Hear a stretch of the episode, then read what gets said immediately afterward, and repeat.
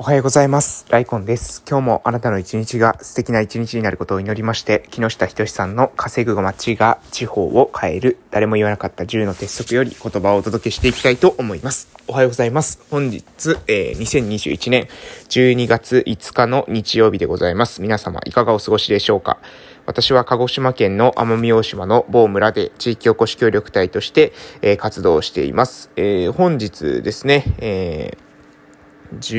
えっ、と、12月5日なんですが、今ですね、ちょうど朝の5時ですね。えーなんで朝早く起きてるのかっていうと、えー今からですね、だいたい5時45分ぐらいから、えー朝のですね、魚釣りに、えー本日出発しますので、え目が覚めているというようなところでございます。えーでですね、昨日、えー配信ですね、私がすっ飛ばしてしまったので、えー昨日とね、えー、一昨日の分の近況報告で振り返りから入ろうかなと思います。えーまず、12月3日金曜日からですね、この日は特別支援学級に行った後に、えーっとですね、全時案の日なんですけれども、えーキラキラクラスっていうですね、えー3歳児未満児、えーの、えーお子さんのクラスがあるんですけど、そこに行って少しね、え私来週、えっと、離乳食の始め方っていうか、その航空機能の発達、え小さい子がどういう風な段階を追って、えーくえーと、食事が、えー離乳食、そして、普通職に、つながっていくのかっていう、そういった発達の面と、で、それが非常にですね、まあ、発音とか、その他コミュニケーションにも、えー密接に関わってくるんだよっていうようなことを、えー来週話しますので、えーこんな内容を話そうと思うんだけど、いいでしょうかみたいなことを打ち合わせしつつですね、そこに昨日、え来られてたお母さんとは、えに、えこんな話っていうのを話をさせて、えまあ、なんかどんなことがね、えみんな知りたいのかなっていうのを昨日はちょっとすり合わせを、え昨日じゃない、え3日はですね、えすり合わせっていうのをさせて、えいただきました。で、えその後はですね、全時案で、えせ過ごしてまして、えー午後はですね、金曜日は午後は、えー麻雀教室がありますので、まあ、麻雀は運営してもらいつつ、えーあと私は、えっとですね、有無の、えー原田さん、えー奄美市のですね、なぜで、えー貧困の支援を、えーずっとされている方で、えーこの前ですね、私たちの村でも、えー講演を12月、11月の、えー19日に講演会してもらったばっかりなんですけども、また、えーと、今回講演が終わってからの2回目の、えー村への、えー来村ということで来ていただきまして、で、えっ、と、そこの、その方もですね、もともと交流拠点っていう形で自分の、えー小売店を始めたということだったので、で、学習支援とかもですね、えー積極的に行われてたっていうことなので、まあ、その空間の、えー空間としてですね、今の私たちのその全時案っていうのは、どんな風にしていったら、もうちょっと、その、みんなが、えー寄ってくれる場所になるのかっていうことを、えーちょっとね、えーお尋ねをさせていただきました。で、いろいろとですね、アドバイスをもらいましたので、そのアドバイスをもとにね、また、え来週以降、活かしていけたらなと思います。やっぱり、え原田さんの話を聞くと、うん中のですね、内装とかね、え殺風景なままよりも、え子供たちが、え学校で作った絵とか作品とかそういったものを飾るとか、えそういったことをしていくといいんじゃないかっていうことで言ってたので、まあ、えっ、と、多分ね、12月末になると、えー冬休みになったらね、あの、いろんなものを持ってから、えー帰ってくると思うんですよね、子供たち帰ってきて。で、お母さんたちもね、家で置いとくのもいいけども、それをまあ他の場所で飾ってくれるんだったら、えーそれもありかなって思う人、方もね、いるんじゃないかなと思うので、えー飾ろうかなと、えそれを、それをね、あの、全時案に、え飾らせてもらえたらなというふうに考えておるところでございます。で、え今度は4日の緊急報告、昨日の緊急報告なんですけれども、昨日は、え午前中ですね、私は、え保育所の、えー劇のね、発表会があって、そちらの方にですね、えー来賓として誘われましたので、行かせていただきました。まさかね、なんか、あの、ま、えっ、と、ちょうどですね、えー家族家族しか見に来れなくて、で、来賓の人だけがですね、あの、ずっと通して見れるっていう、えーそうじゃない人は、あの、自分のお子さんがいる時のみね、時間制限付きで、まあ、こういったコロナ禍っていうのもありまして、えー見に来るっていうような形だったので、まあ、私はね、あの、一応口の体操で定期的に関わっていて、えーまあ、年長児さんの支援にも入ってるのでっていうことで、えー来賓席でですね、あの、座って見ることができてですね、あの、まあ、全部を通してね、活動を見ることができました。えー子供たち本当に、えー0歳児、えー3から、えー学校に行く、えーもう今度の春になったら学校に行くっていう子供たちまでみんな見ててですね、あの、非常にね、あの、発表見てたら、なんていうかな、癒されましたし、面白いなと、子供たちの、その、なんかね、普段は元気な子でも舞台にあったら緊張することが逆に、普段は、えー、引っ込み思案なんだけれども、舞台に出ると、えー、か、なんか、調子がいい子とかですね、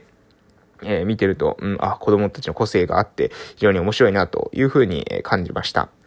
で、えー、その後ですね、私は午後、午後というか、えー、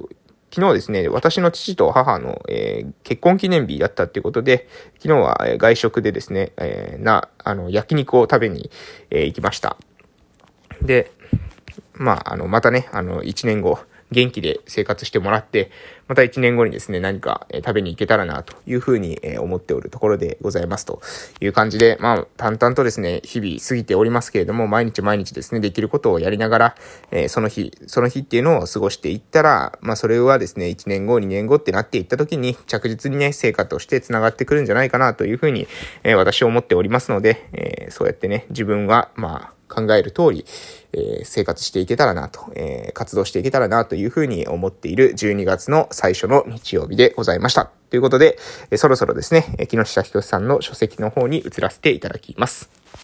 本日はですね、えー、沈む街の言い訳テンプレートということで、えー、木下仁さんがですね、挙げている、えー、沈む街の言い訳テンプレートについて話していきたいと思います。えー、それでは行きます。動き出さない街の人たちに共通しているのは、自分たちの街は他とは違うという特別な意識を持っていることです。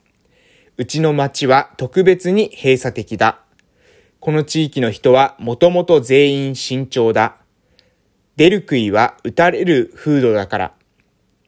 リーダーになって引っ張ってくれる人がいない。このあたりは全国共通で自分たちの地域だけが特別このような圧力が強くて何もできないというロジックとして使われる例です。次によく聞くのが地理的な特徴です。ここは山奥だから。うちは海沿いだから。雪が降るんですよ。毎年台風の通り道になるから。こういったことが、えー、沈む街の言い訳テンプレートとして、え出てくるということですね。そ、そしてさらに、えー、よく出てくる歴史文化的な話でいくと、江戸時代の何とかの乱の時、うちの殿様は戦わずに逃げた。以来、逃げ腰が我が町の文化なんです。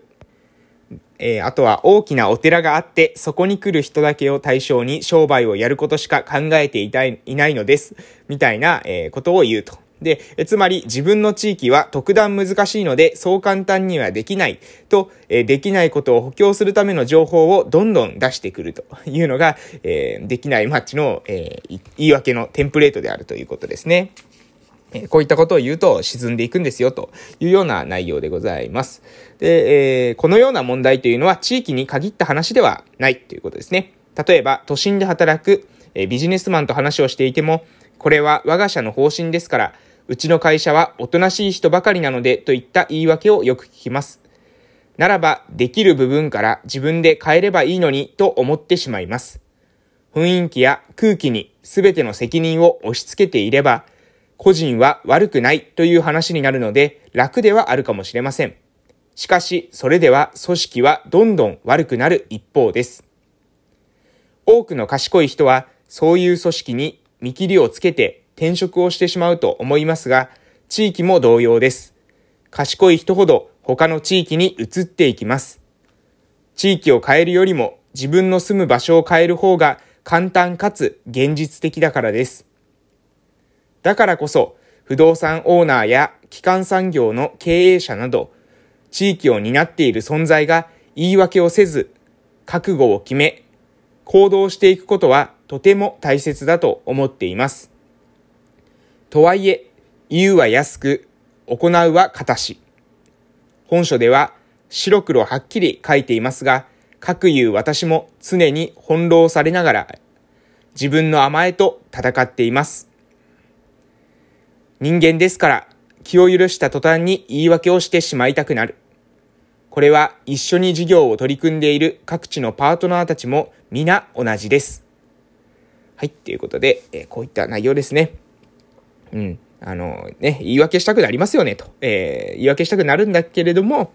でも、だからこそ、不動産オーナー、基幹産業の経営者など、地域を担っている存在が言い訳をせず、覚悟を決めて行動していくこと、これが大切であるってことですね。言い訳、いろんな言い訳があります。まあ、どこでもね、えー、まあまあ、まあ、あの、本当に、えー、聞いた言い訳の中でね、自分たちの村にもね、これは当てはまるんじゃないかっていうような言い訳、たくさん、あの、ありました。えー、まあね、どこでもよく聞く言い訳から、え、地理的な言い訳、文化的な言い訳、え、こういった言い訳出てきます。けれども、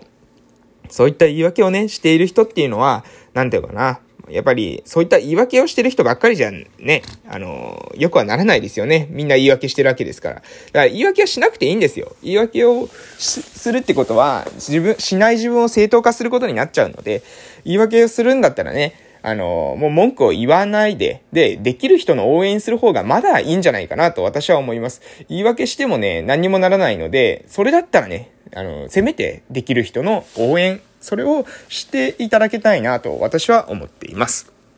皆さんはどういうふうに考えますでしょうか？言い訳してもね、うん、解決しないですからね、何も。うん、解決をかん本当は解決したくないのかなって私は思ってしまいますね。言い訳をしているっていうことは、なんか解決したいふりをしてるのか、解決したい風に見せてるのか、なんかよくわかりませんけれども、でもね、あの、まあ、言えることは言い訳だけをしていてね、解決はしないってことです。まあ、愚痴を言って、えー、解決しないのと同様ですね。私はもう、あの、愚痴を言うことっていうのは、えー、もう本当にね、病院病院にいてですね、1年目ぐらい経った時に、ああ、もう愚痴を言ってても何も始まらないなっていうことを思いました。だから自分はその分、言う分ね、あの、行動しようというふうに、思って、今まで至っています。えー、皆さんいかがでしょうか？ね、愚痴を言いますか？あなたはね。それとも、え行動しますか？えー、そこはね、試されてるのかな。自分が人生に試されてるんじゃないかなと私は思っています。ということで今日では、えー、この辺で終わらせていただきます。それでは素敵な一日をお過ごしください。私は魚釣りに行ってきたいと思います。いってらっしゃい